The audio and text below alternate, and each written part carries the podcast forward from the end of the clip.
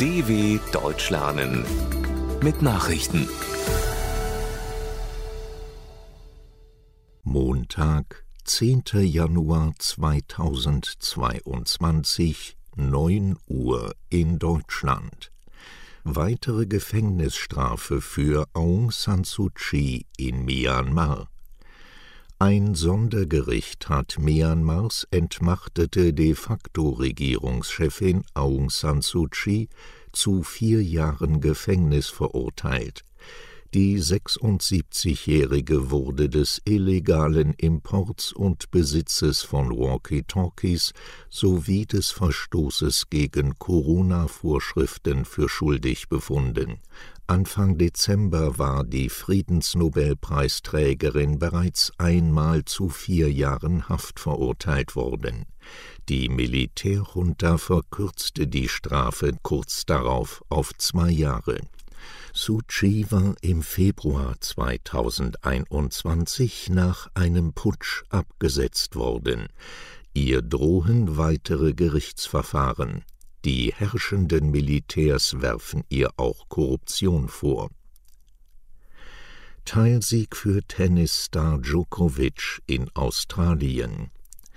Im juristischen Tauziehen um seine Einreise in Australien hat der serbische Tennisspieler Novak Djokovic einen ersten Teilsieg errungen. Ein Gericht in Melbourne entschied zugunsten des 34-Jährigen und ordnete Djokovics Freilassung aus der Unterbringungseinrichtung für Ausreisepflichtige an. Djokovics Anwälte waren gegen die Annullierung seines Visums durch die Grenzschutzbehörden nach der Ankunft des Serben am Mittwoch vorgegangen. Der Erfolg vor Gericht garantiert noch nicht, dass Djokovic als Titelverteidiger an den Australian Open ab dem 17. Januar teilnehmen kann. Die australische Regierung kündigte bereits an, eine erneute Aufhebung von Djokovics Visum zu prüfen. Kasachstan meldet nach Unruhen viele Tote. Bei den tagelangen Unruhen in Kasachstan sind nach offiziellen Angaben insgesamt 164 Menschen getötet worden. Die Zahl der Festgenommenen wurde mit knapp 8000 angegeben. Laut Darstellung der Regierung hat sich die Lage in dem zentralasiatischen Land mittlerweile stabilisiert. Soldaten des von Russland dominierten Militärbündnisses OVKS bewachten strategisch wichtige Einrichtungen. Staatspräsident Kasim Jomart Tokajew hatte seinen Sicherheitskräften am Freitag den Befehl erteilt, ohne Vorwarnung tödliche Schüsse abzugeben. Die USA forderten Tokajew auf, diesen Schießbefehl aufzuheben. USA und Russland sprechen über Ukraine-Krise. Regierungsvertreter der USA und Russlands wollen an diesem Montag in Genf versuchen, den Ukraine-Konflikt zu entschärfen. Beide Seiten rechnen mit schwierigen Gesprächen. Die Vereinigten Staaten und auch die Europäische Union treibt die Sorge um, dass Russland einen Einmarsch in die benachbarte Ostukraine vorbereitet. Dies wird vom Kreml vehement bestritten. Die russische Regierung möchte ihrerseits die Aufnahme weiterer osteuropäischer Länder in die NATO verhindern. Vor allem die Ukraine dürfe niemals Mitglied des westlichen Militärbündnisses werden, heißt es aus Moskau. ECOWAS-Staaten machen Grenzen zu Mali dicht.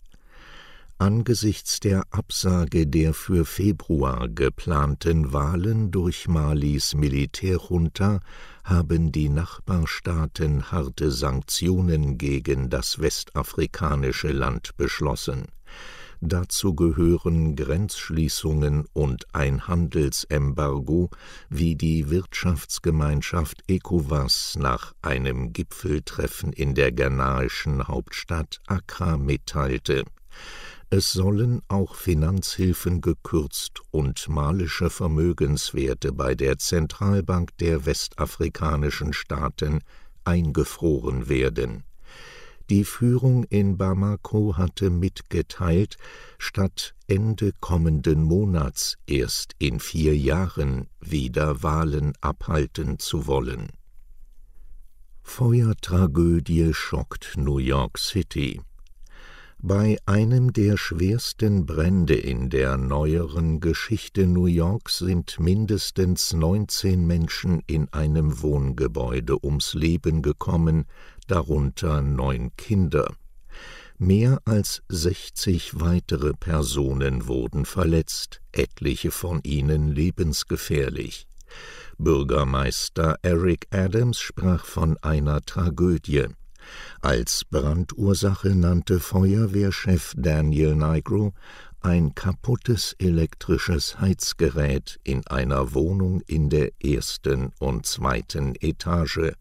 Von dort habe sich tödlicher Rauch im gesamten neunzehnstöckigen Wohnhaus ausbreiten können. Feuerleitern habe es in dem Gebäude im Stadtteil Bronx nicht gegeben. The Power of the Dog räumt bei Globe-Verleihung ab. Das Western-Familiendrama The Power of the Dog hat den Golden Globe als bestes Filmdrama gewonnen. Es brachte auch der neuseeländischen Regisseurin Jane Campion und dem australischen Nebendarsteller Cody Smith McPhee eine Trophäe ein. Ebenfalls drei Golden Globes holte Steven Spielbergs Filmmusical West Side Story. Neben dem Preis in der Sparte Beste Komödie Musical wurden Hauptdarstellerin Rachel Zegler und Nebendarstellerin Ariana DeBose ausgezeichnet. Der deutsche Filmkomponist Hans Zimmer gewann einen Golden Globe für das Science-Fiction-Drama Dune. Soweit die Meldungen von Montag, dem 10.01.2022. dw.com/langsame Nachrichten